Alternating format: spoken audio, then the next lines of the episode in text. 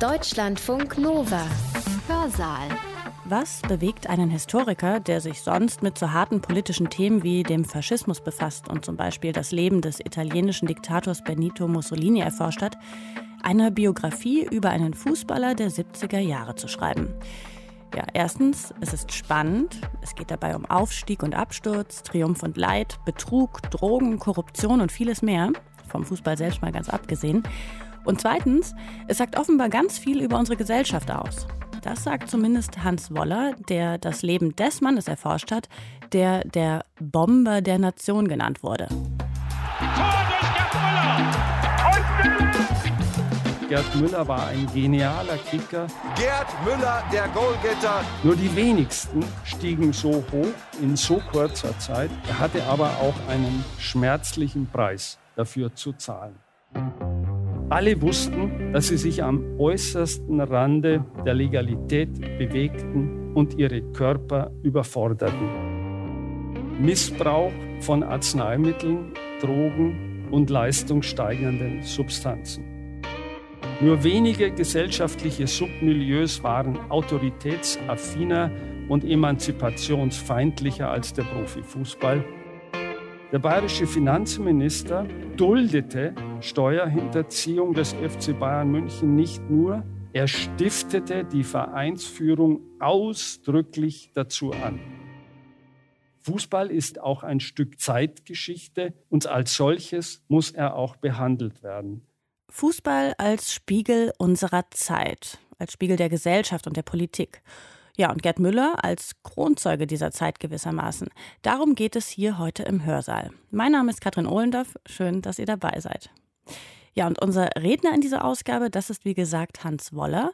Er ist Historiker, hat lange am Institut für Zeitgeschichte in München gearbeitet und war lange Zeit Herausgeber der Vierteljahreshefte für Zeitgeschichte. Mittlerweile ist er im Ruhestand. Ja, eigentlich gilt sein Hauptinteresse ja der deutschen und vor allem italienischen Zeitgeschichte, insbesondere eben dem Faschismus, aber er hat auch ein Herz für Fußball. In seinem Vortrag erzählt er, warum es so schwierig ist, eine fundierte Fußballerbiografie zu schreiben, was Gerd Müllers Leben über die Geschichte des Fußballs aussagt und vor allem, welche neuen Schlüsse sich daraus für die Geschichte der 60er, 70er und 80er Jahre ziehen lassen. Gerd Müller oder wie das große Geld in den Fußball kam. So heißt die Biografie. Reiz und Tücken einer Fußballerbiografie, der Vortrag.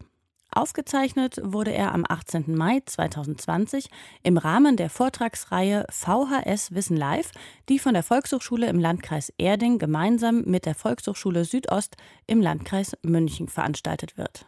Meine sehr geehrten Damen und Herren, wir haben am Wochenende in der Bundesliga Geisterspiele erlebt. Jetzt müssen wir uns auch noch an Geistervorträge gewöhnen. Das stellt Sie als Zuhörer, aber auch mich als Referenten vor ganz neue Herausforderungen. Nichts ist ja an einem Vortrag spannender als der direkte Kontakt mit den Zuhörern, die mal so und mal so reagieren, das zustimmende Nicken oder das verständnislose Kopfschütteln. Aber jammern wir nicht. Ich freue mich trotz der ungewohnten Situation, dass Sie mir heute zuhören und mit mir über Gerd Müller und den deutschen Fußball plaudern wollen. Gerd Müller, über den ich vor einem halben Jahr ein Buch publiziert habe. Mein Vortrag heißt Reiz und Tücken einer Fußballerbiografie, das Beispiel Gerd Müller. Der Vortrag hat grob gesprochen zwei Teile. Der erste soll Ihnen vor Augen führen, mit welchen Problemen der Biograf eines Fußballstars zu kämpfen hat. Der zweite dreht sich dann um die wichtigsten Ergebnisse, die sich aus der Biografie über Gerd Müller herauslesen lassen. Als ich vor etwa fünf Jahren mit den Recherchen begann, fielen die Reaktionen auf mein Vorhaben bei meinen Kollegen recht zwiespältig aus. Interessant sagten die einen, während die anderen die Stirn runzelten und dem Buchprojekt überhaupt nichts abgewinnen konnten. Wie kann man über ein Nichts ein Buch schreiben, fragte ein fast entgeisterter Kollege und ein anderer meinte sogar, ich würde mit Müller wenn ich ein Buch über ihn schreibe, meine Reputation als Historiker aufs Spiel setzen. Ganz aus der Luft gegriffen sind solche Bedenken nicht. Ein Müller-Buch erklärt sich jedenfalls nicht von selbst, so wie es Bücher über den Zweiten Weltkrieg, die Judenverfolgung oder Mussolini, über den ich auch ein Buch geschrieben habe, tun. Die Relevanz solcher Bücher steht außer Frage. Bei Müller ist es auf den ersten Blick anders und das, obwohl Gerd Müller zu den erfolgreichsten Sportlern gehört, die Deutschland hervorgebracht hat. Gerd Müller, ich rufe Ihnen das nur mal kurz ins Gedächtnis, war mit der Nationalmannschaft Weltmeister und Europameister. Er hat mit dem FC Bayern München dreimal den Europapokal der Landesmeister, die heutige Champions League, gewonnen. Einmal den Europapokal der Pokalsieger, viermal die deutsche Meisterschaft und viermal den DFB-Pokal. In der ewigen Rangliste der Torschützen der Bundesliga liegt er mit 365 Toren mit weitem Abstand an der Spitze. Dafür wurde er sage und schreibe siebenmal mit der Torjägerkanone für den erfolgreichsten Torjäger der Saison ausgezeichnet. Experten nannten ihn nicht umsonst das achte Fußball-Weltwunder. Angesichts einer solchen Bilanz müsste das Akzeptanzproblem auf das ich immer wieder gestoßen bin, eigentlich verblassen. Im Übrigen muss es nicht zwingend am Thema liegen, wenn es nicht gleich jedem einleuchtet. Ich nehme, wie gesagt, diese Bedenken aber trotzdem sehr ernst, weil diese Bedenken auf Tücken und Probleme sich beziehen, die tatsächlich bestehen und nicht leicht zu lösen sind. Drei sind es vor allem und darüber möchte ich anfangs kurz sprechen. Erstens das Quellenproblem. Fußballvereine leben ganz in der Gegenwart mit Blick auf die Tabelle, den Gegner, das nächste Spiel. Die eigene Geschichte hingegen zählt kaum. Die Maßeinheit der Vereine sind Punkte und Pokale. Richtige Archive haben die Vereine in der Regel nicht, zumindest sind sie nicht zugänglich. Ähnlich quellenarm sind Fußballspieler. Es gibt so gut wie keine Nachlässe. Was existiert, betrifft den Sonderaspekt der Fußballprofis als Geschäftsleute. Die diesbezüglichen Dokumente befinden sich in Privatbesitz oder liegen bei Rechtsanwälten, Steuerberatern oder bei den Finanzbehörden, die mit dem Steuergeheimnis eine für Historiker fast unüberwindliche Hürde aufgerichtet haben und damit in der Regel nur unlauteren, ja kriminellen Aktivitäten schützen. Sich selbst übrigens auch, weil sie von diesen Aktivitäten oft wussten und dennoch die Augen zudrückten. Denn uns Historikern bleibt hier eine ganze Welt verschlossen, und zwar ohne sachlich nachvollziehbare Gründe, und das in einer Zeit, in der sogar das Bundeskanzleramt, der Verfassungsschutz und der Bundesnachrichtendienst ihre Unterlagen auf den Tisch gelegt haben. Das bayerische Finanzministerium und die nachgeordneten Finanzämter hätten längst die Pflicht, für Transparenz zu sorgen, den Archiven freie Hand zu geben und damit die Forschung zu fördern, anstatt sie zu behindern. Von Quellennotstand möchte ich trotzdem nicht sprechen. Im Gegenteil, die Quellen fließen reichlich, nur sind die Recherchen ungeheuer zeitaufwendig und mit besonderen Problemen behaftet. Das gilt nicht oder nur im, oder, äh, nur im üblichen Maße für die Dokumente, die in städtischen oder staatlichen Archiven oder im Archiv des Deutschen Fußballbundes verwahrt werden. Hier ist sozusagen Routinearbeit angesagt. Anders liegt der Fall bei den Interviews, die ich in großer Zahl für dieses Buch geführt habe. Mehr als 60 sind es, wobei Bandaufnahmen in der Länge von etwa 120 bis 150 Stunden entstanden sind. Und anders liegt der Fall bei der Presse, die sich, nicht, äh, die sich als nicht weniger wichtige Quelle als die Interviews erwiesen hat. Das Problematische an diesen Quellen, den Interviews und der Sportpresse, ist, dass sowohl die Interviewpartner als auch die Sportjournalisten Teil des Systems Fußballs sind, auf das sie aus unterschiedlichen Gründen in der Regel nichts kommen lassen. Die einen sind richtige Fans der Vereine, über die sie schreiben oder erzählen. Andere sind durch handfeste Interessen an die Vereine gebunden. Was soll man denn beispielsweise von den Spiel- oder Hintergrundberichten eines Reporters erwarten, der mit dem Vereinspräsidenten in Urlaub fuhr, ein günstiges Darlehen von, einem, von seinem Verein erhalten hat oder gar selbst in der Führungsriege eines Vereins saß. Diesen symbiotischen Dschungel muss man kennen und im Lichte dessen muss man den Quellenwert von Presseartikeln und Interviews beurteilen, von anderen Problemen, die mit Befragungen verbunden sind, ganz zu schweigen. Eines dieser Probleme will ich nur kurz andeuten, weil es den Charakter meines Buches bestimmt. Nicht wenige Zeitzeugen haben sich ganz offen über Gerd Müller und den FC Bayern München geäußert, mich aber zur Verschwiegenheit verpflichtet. Das heißt, das Wissen, das ich aus diesen Gesprächen gewonnen habe, ist streng genommen totes Wissen. Es ist dennoch, wie Sie sich vorstellen können, auf die ein oder andere Art und Weise in die Darstellung eingeflossen. Ich konnte aber im Buch in, an vielen Fällen in den Fußnoten nicht ganz exakt belegen, von wem dieses Wissen stammt. Zweitens, der dürftige Forschungsstand und der Mangel an Referenzwerken. Trotz einiger Fußballbücher von renommierten Autorinnen und Autoren wissen wir immer noch sehr wenig über das Universum Fußball, das viele von uns Woche für Woche und das ein ganzes Leben lang beschäftigt. Vor allem für die Zeit nach 1945 ist mit der Ausnahme der Weltmeisterschaft von 1954 äh, darüber weiß man am allerwenigsten, das ist eine Terra incognita. Es gibt so gut wie keine problemorientierten Studien über Fußball und Politik, über Fußball und Medien, über Fußball und Medizin. Seriöse Vereinsgeschichten sind ebenfalls rar. Beim Thema Biografien herrscht sogar fast völlige Fehlanzeige.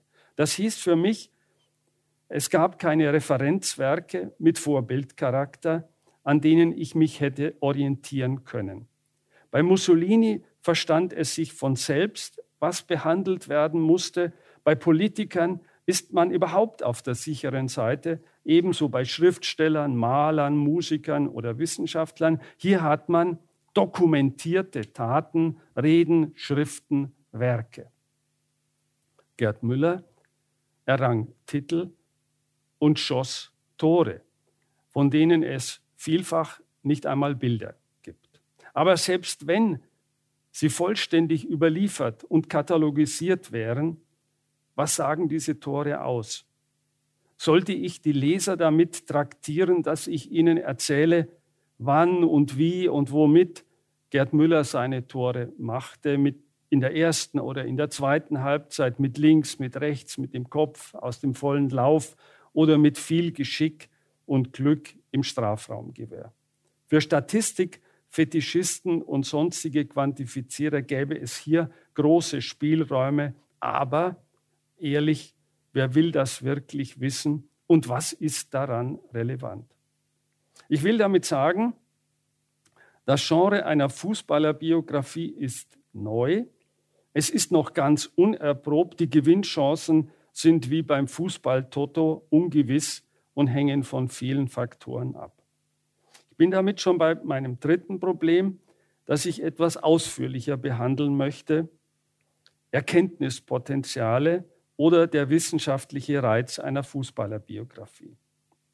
In meinem Buch über Gerd Müller geht es natürlich zunächst um das Leben des Protagonisten. Im Fall von Gerd Müller um ein durchaus interessantes Leben voller Dramatik und Farbe.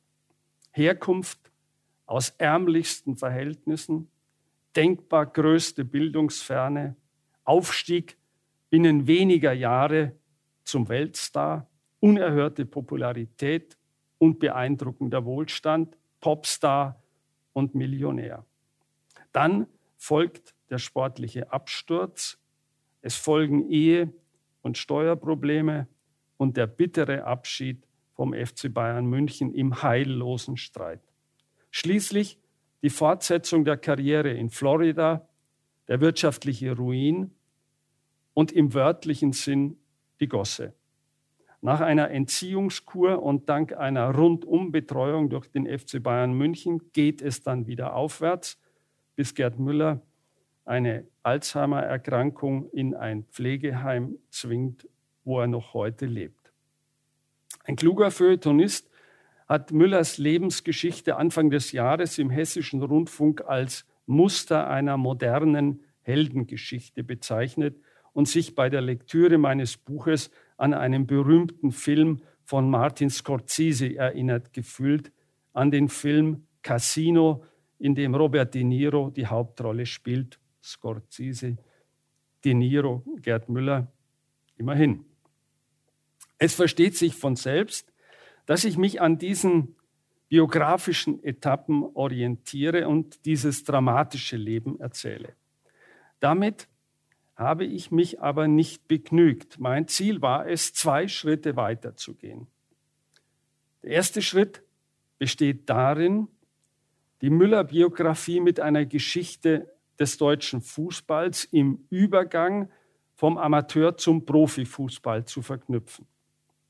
Wir kennen das Profitum von heute.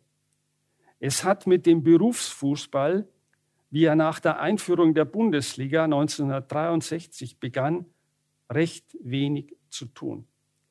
Das Berufsbild des bezahlten Kickers hat sich damals erst herausgebildet. Genauso wie das Berufsbild von Fußballmanagern, hauptamtlichen Funktionären, Vereinsärzten und so weiter. Hier entstand in den 60er Jahren fast aus dem Nichts heraus eine ganz neue Branche, die heute Millionen Umsätze erzielt und mittlerweile eine gesellschaftliche Dauerpräsenz und Prägekraft erreicht hat, die wir noch gar nicht auf dem äh, wissenschaftlichen Schirm haben. Ich versuche diesen Übergang zum Profifußball am Beispiel des FC Bayern München zu beschreiben. Dabei ging es mir auch darum, das Führungspersonal, die Leitungsstrukturen, die finanzielle Basis, generationelle Ablösungsprozesse, Trainingsmethoden, Vermarktungsstrategien und nicht zuletzt das Binnenklima in einem zunehmend am Erfolg orientierten modernen Club zu analysieren. Der zweite, mit dem ersten eng verbundene Schritt bedeutete die eigentliche Herausforderung meines ganzen Buchprojekts, meines ganzen wissenschaftlichen Vorhabens. Sie lässt sich in einer einfachen Frage zusammenfassen, kann man am Beispiel Müller etwas herausarbeiten, was neue Aufschlüsse für die Geschichte der 60er, 70er und 80er Jahre verspricht. Ich meine ja und möchte dafür einige Beispiele nennen. Beispiel 1. Fußball war in der Ära Müller und Beckenbauer reine Männersache. Die Männer die diese Geschlechterdomäne verteidigten, waren allerdings nur auf dem Platz und im reichlich genossenen Umgang mit Groupies richtige Männer. Zumindest stilisierten sie sich dazu.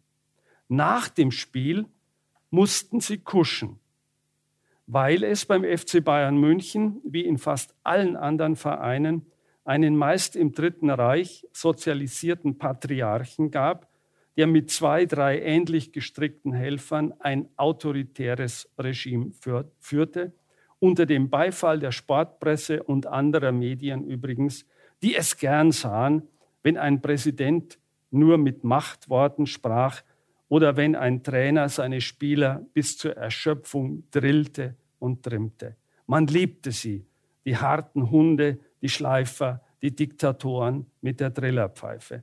Die Spieler mussten es sich sogar gefallen lassen, dass die Trainer ungeniert in ihre häusliche Privatsphäre eindrangen und kontrollierten, ob sie vor wichtigen Spielen rechtzeitig in den Federn lagen.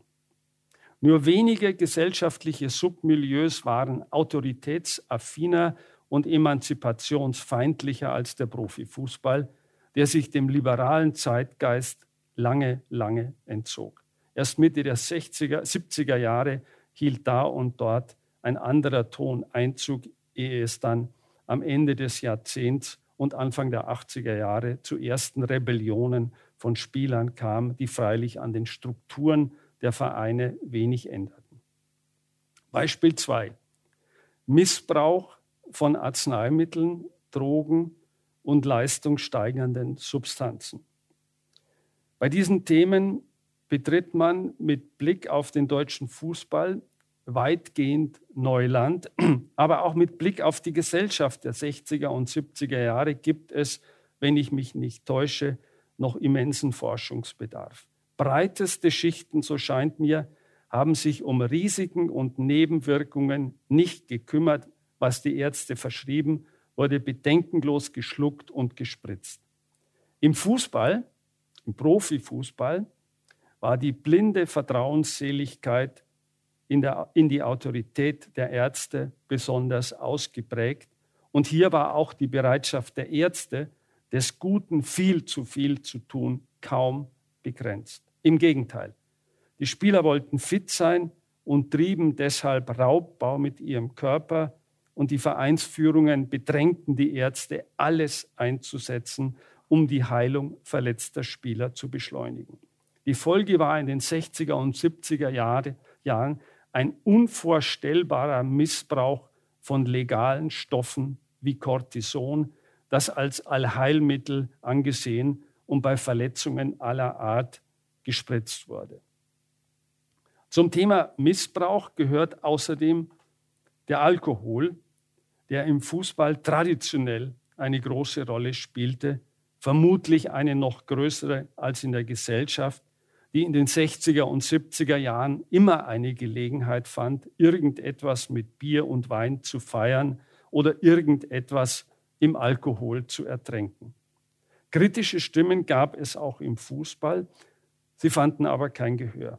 Einen zu trinken, nach Erfolgen oder Misserfolgen saufen zu gehen, gehörte als Ritual einfach dazu und wurde von der Öffentlichkeit toleriert, wenn nicht sogar mit Beifall honoriert. Der FC Bayern München war zwar keine Säufertruppe äh, wie das Team des Lokalrivalen 1860, starke Trinker und Alkoholiker gab es aber auch bei den Bayern in größerer Zahl. Breitner, Zobel, Augenthaler, Sepp Meyer und Gerd Müller sind nur die bekanntesten Fälle, die alle unter der Decke gehalten und zur Privatsache erklärt worden. Die Mitspieler und die Journalisten schwiegen, der, äh, der Verein schwieg ebenfalls und tat gut daran, weil sonst auch die Alkoholprobleme der Führungskräfte und der Trainer hätten thematisiert werden müssen. Alle Trainer, die Gerd Müller bei den Bayern hatte, waren starke Trinker, zwei von sechs sogar echte Alkoholiker.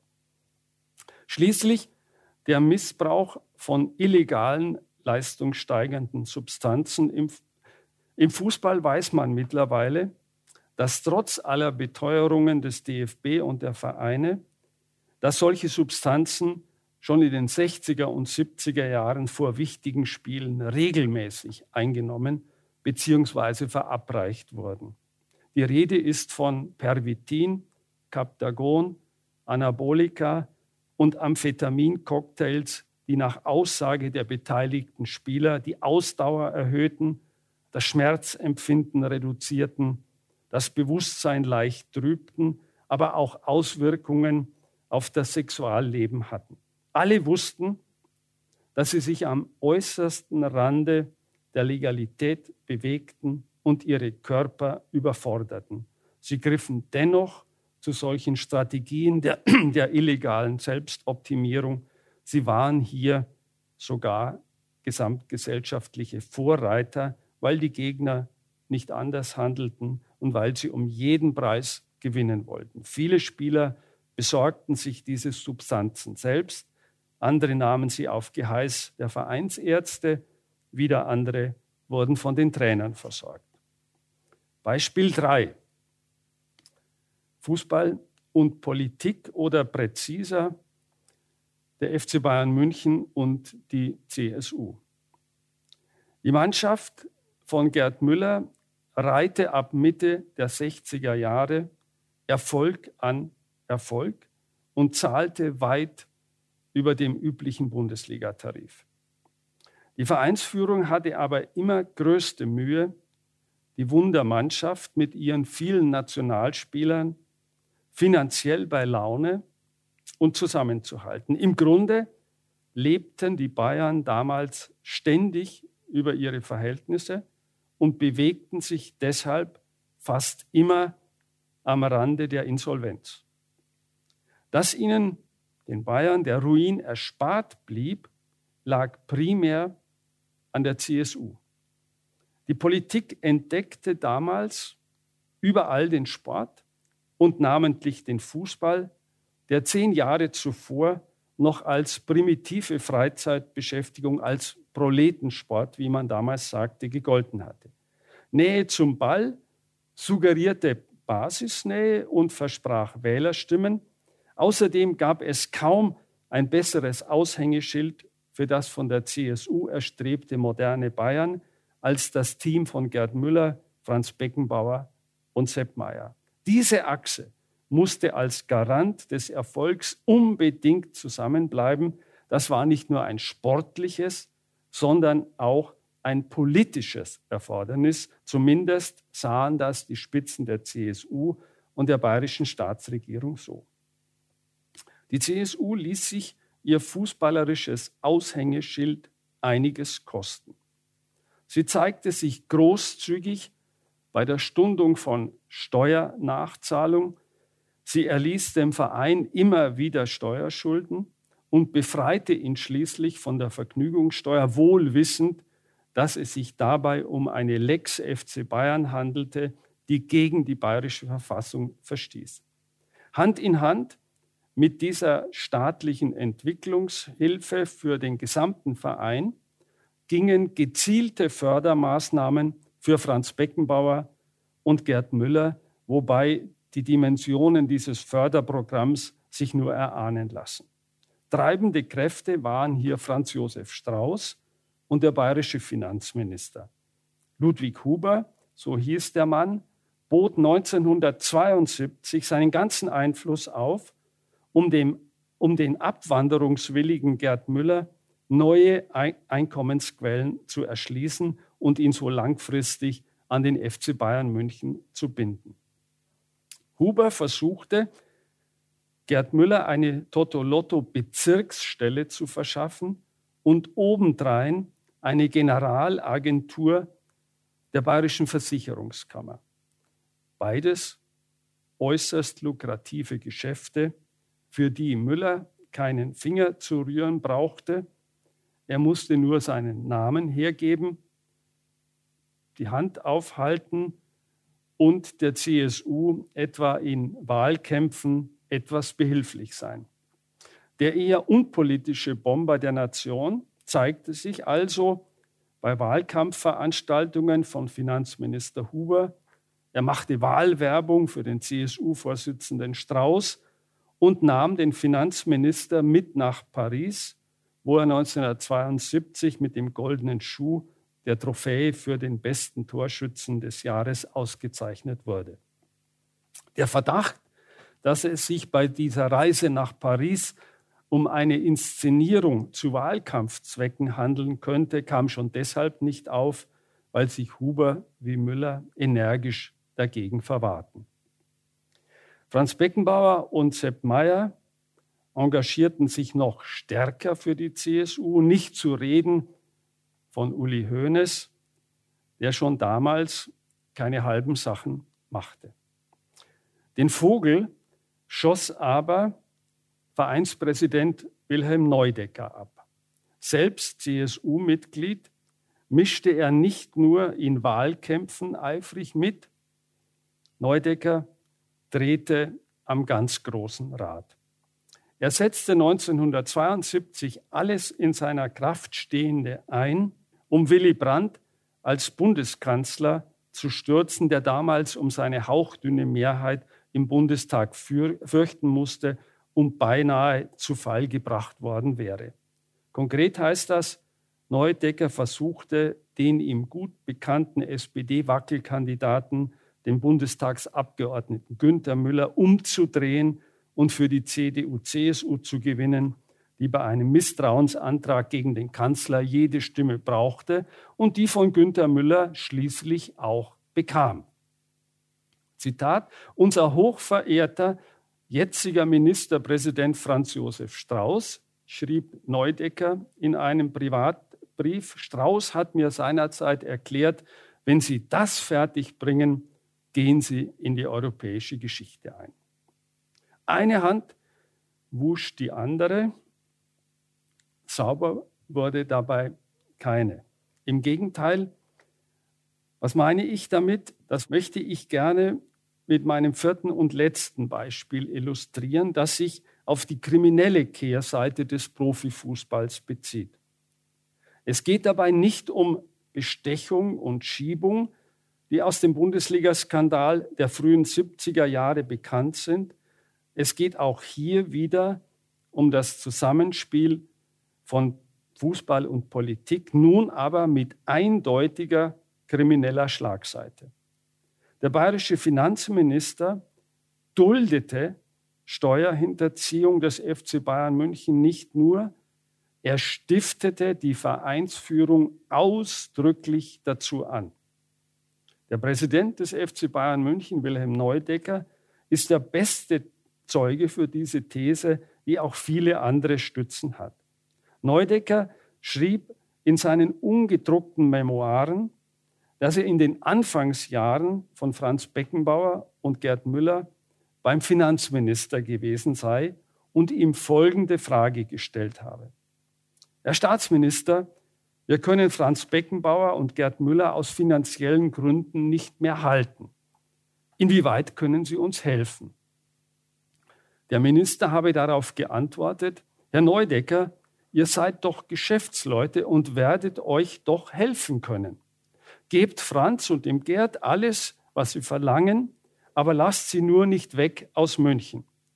Gerd, Müller und Franz Beckenbauer sind sowohl für den Verein als auch politisch für das Land Bayern sehr wichtig.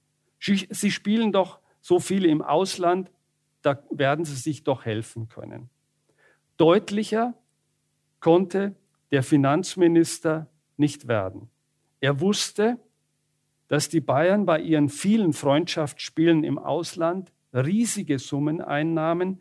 Diese Gelder brauchte der Verein nach dem Wink des Ministers nicht zu versteuern. Sie flossen direkt in die Taschen der Superstars oder landeten auf schwarzen Kassen in Zürich, wo man nicht zufällig bei Flügen von Südafrika, äh, Südamerika nach Hause einen Zwischenstopp einlegte.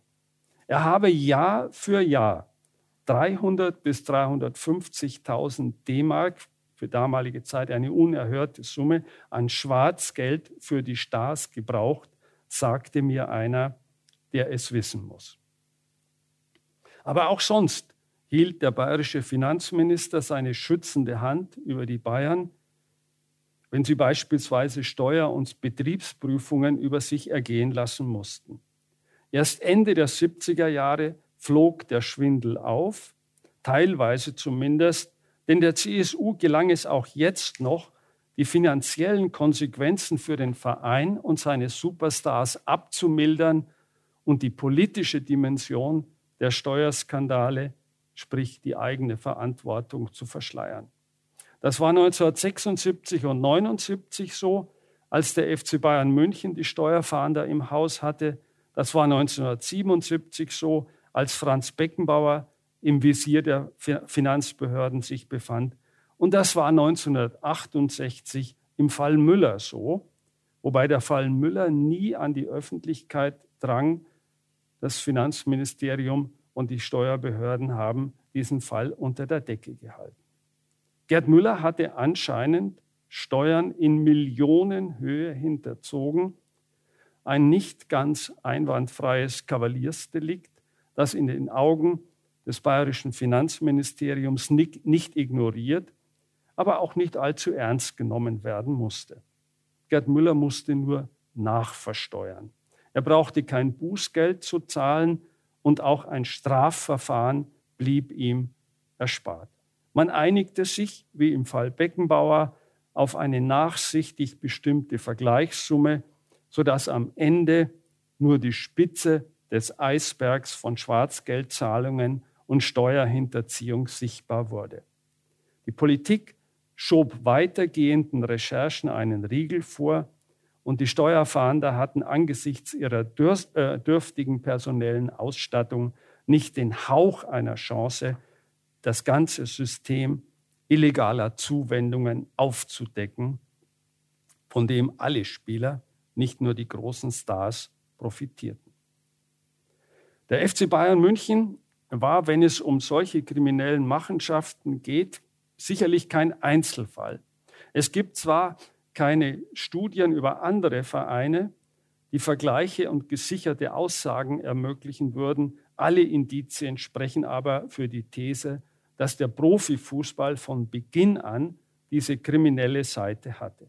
Wer konkurrenzfähig bleiben und Erfolge erzielen wollte, musste illegale Wege beschreiten.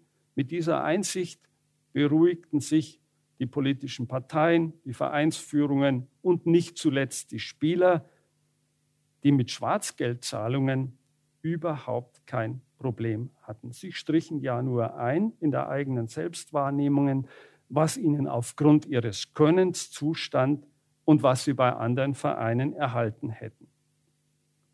Diese verbrecherischen Machenschaften beruhten auf einer engen Interessensverflechtung von Politik und Sport, auf einem Amigo-System, das nur den großen Vereinen nutzte und deshalb natürlich dem fairen Wettbewerb schadete, auf einem Amigo-System, das nur ein weiteres Beispiel dafür lief, lieferte, wie weit die Politik bereits Anfang der 1970er Jahre in die Gesellschaft hineinwirkte, ja ganze Bereiche wie den Sport gewissermaßen kolonialisierte. Man wird den FC Bayern München deshalb nicht gleich umbenennen müssen in VEB Bayern München. Ein volkseigener Betrieb war der FC Bayern München nicht. Ein Stück Staat steckte allerdings schon in ihn. Ich will es bei diesen vier Beispielen belassen.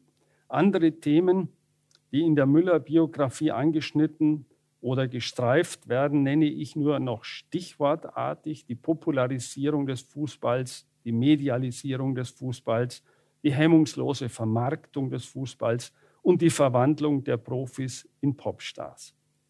Nicht zu vergessen das weite Feld des sozialen Aufstiegs, der in den 60er und 70er Jahren zum Massenphänomen wurde im Bereich des Fußballs, aber eine besondere Beschleunigung erfuhr und jedermann offen stand, wenn er über spezifische Fähigkeiten verfügte.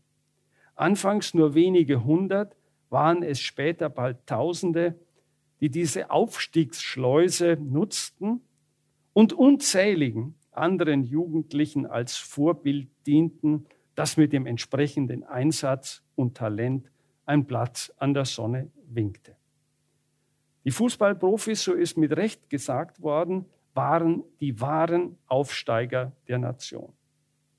Gerd Müllers Aufstieg folgte diesem Trend der Zeit und war trotzdem exzeptionell. Nur die wenigsten stiegen so hoch.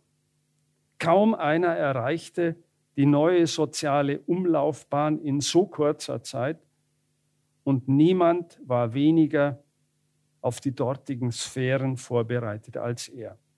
Müller gewann bei diesem Höhenflug sehr viel. Er hatte aber auch einen schmerzlichen Preis dafür zu zahlen.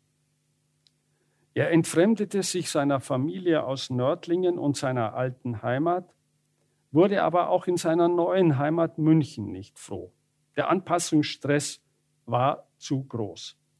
Trotz seines Weltruhms blieb er in München und gerade in der dortigen Schickeria ein Außenseiter. Die Schönen und die Reichen schmückten sich zeitweise mit dem exotischen Bomber der Nation. Sie verspotteten ihn aber zugleich wegen seines Dialekts, wegen seiner lückenhaften Bildung und wegen seiner sonstigen Defizite, die mit seiner Herkunft aus den allerärmlichsten Verhältnissen zu tun hatten.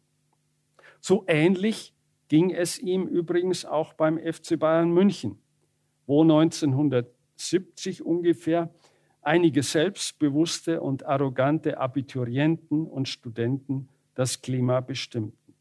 Auch hier, in seinem Verein, gehörte Müller nicht wirklich dazu, weil er sich auf der großen Bühne schwerer tat als andere und weil ihm die große Bühne im Laufe der Zeit überhaupt immer unheimlicher wurde. Er wollte sich eben nicht mit Haut und Haaren vermarkten lassen, wie es ein Beckenbauer, ein Höhnes, ein Breitner meisterhaft verstanden. Müller war in Nördlingen noch im alten Amateurfußball aufgewachsen und hatte dort eine Heimat gefunden. Diese Erfahrungen lagen keine zehn Jahre zurück, als er zum gefeierten Weltstar aufgestiegen war. Diese Erfahrungen hatte, hatten ihre Prägekraft noch lange nicht verloren. Die ewigen Interviews und Geschäftstermine und die aufgeblusterten Selbstinszenierungen, das alles war in Müllers Augen die reine Schaumschlägerei. Der Mann aus Nördlingen war und wurde kein geschmeidiger Businessman und kein Entertainer, der in jede Rolle schlüpfen konnte, wie einige seiner Kollegen aus, dem, aus der Mannschaft des FC Bayern München es wurden. Er wollte es aber auch nicht sein. Ohne mich scheint sein fast instinktiver Reflex gewesen zu sein ein Einzelfall oder auch nicht, weil Zerrissenheit das Los vieler sozialer Aufsteiger zu sein scheint. So oder so, der Fall Müller liefert einen Hinweis auf die Schattenseiten von Aufstiegsgeschichten im Wirtschaftswunder, die noch viel besser untersucht werden sollten. Ich bin damit fast schon am Ende. Ich hoffe, Sie konnten einen Eindruck von den Tücken und Reizen einer Fußballerbiografie gewinnen. Im Zentrum meines Buches steht ein Weltstar wider Willen, der seiner neuen Rolle nur auf dem Platz gerecht werden konnte. Nach dem Schlusspfiff stand er oft im Abseits. Das Buch eröffnet aber auch viele politik- und sozialgeschichtliche Seitenblicke in, in Bereiche, die von den Historikern bisher noch nicht ausgeleuchtet worden sind. Das Schwierigste daran war, in der Darstellung die richtige Mischung zu finden. Ich durfte bei aller auf das große Ganze zielenden Politik- und sozialgeschichtlichen Orientierung den Fußballspielern den Ball nicht rauben. Fußball ist Sport und Gerd Müller war ein genialer Kicker, der allerdings nicht losgelöst war von den politischen und gesellschaftlichen Konstellationen, in denen er seinen Sport betrieb. Fußball ist damit auch ein Stück Zeitgeschichte und als solches muss er auch behandelt werden.